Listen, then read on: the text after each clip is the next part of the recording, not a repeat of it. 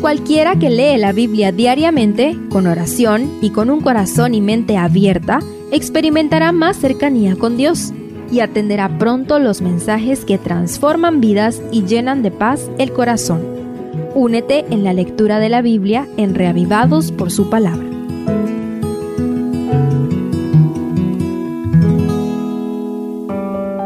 Salmo 146 es el primero de los cinco últimos salmos del Salterio que inician con la palabra aleluya, la cual se ha convertido en una santa interjección en español.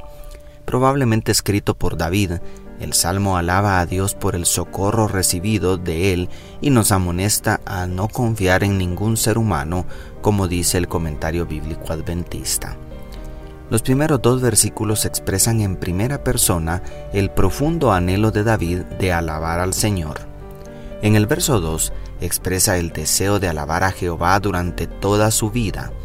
Después de la entrada del pecado, nuestra vida en esta tierra se hizo corta y llena de sinsabores. Pero qué maravilloso sería hacer de la alabanza el propósito principal de nuestra existencia cuánto llenaría de sentido y gozo nuestra vida vivir para alabar a Jehová. ¿Te gustaría dedicar el resto de tus días a tan hermoso propósito?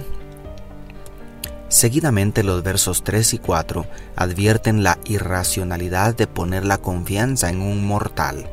Los seres humanos, sin importar la elevada posición que ocupen o el gran desarrollo de sus talentos, nunca podrán ofrecer salvación como dice el verso 3. Además, la brevedad de su existencia les impide ofrecer seguridad y confianza. ¿Cómo podría sacarnos del pantano otro que también se está ahogando? El verso 4 enfatiza en ese contexto la naturaleza inconsciente del estado de los muertos. Al morir el hombre perecen hasta sus pensamientos. Qué contraste con Jehová, cuya eternidad lo hace también mucho más sabio. ¿Has sido defraudado o defraudada por haber confiado en una persona? Quizá todos hemos experimentado tal frustración, pero debemos tener claro hoy que es muy distinto confiar en el Todopoderoso. El verso 5 inicia la sección más larga con una bienaventuranza a favor de todo aquel que ponga su esperanza en Jehová y lo convierta en su ayudador. Luego los versos 6 al 9 describen de manera práctica los alcances del carácter, el poder, la sabiduría y el amor divinos. Jehová creó los cielos, la tierra y los mares, gobierna con perfecta justicia el universo, sostiene a todas las criaturas teniendo su especial cuidado de las personas más vulnerables de la sociedad y su compasión lo mueve a ejercer su increíble poder para sanar, liberar y salvar a todos los que lo necesiten.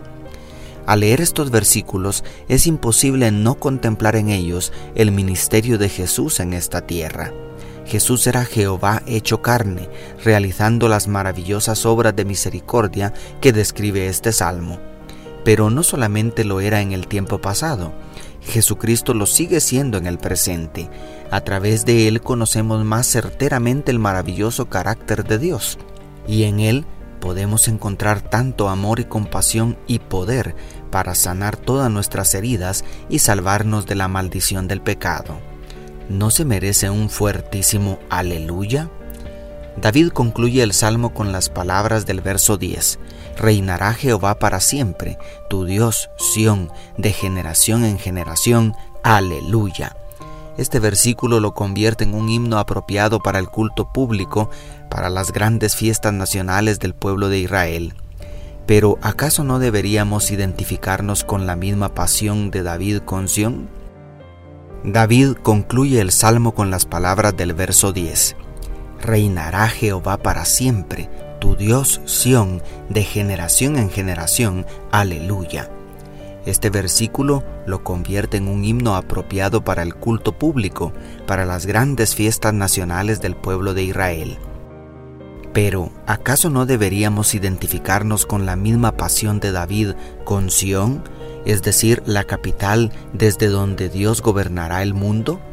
Sí, mi estimado amigo, amiga, en el mismo lugar que David consideraba sagrado, porque allí estaría el templo de Jehová, en ese mismo lugar se establecerá la nueva Jerusalén, la cual será la capital del universo, desde donde Jehová gobernará por la eternidad.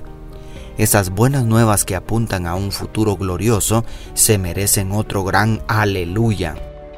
Repito, ¿no te gustaría pasar el resto de tu corta vida en esta tierra ensayando para alabar a Dios por la eternidad?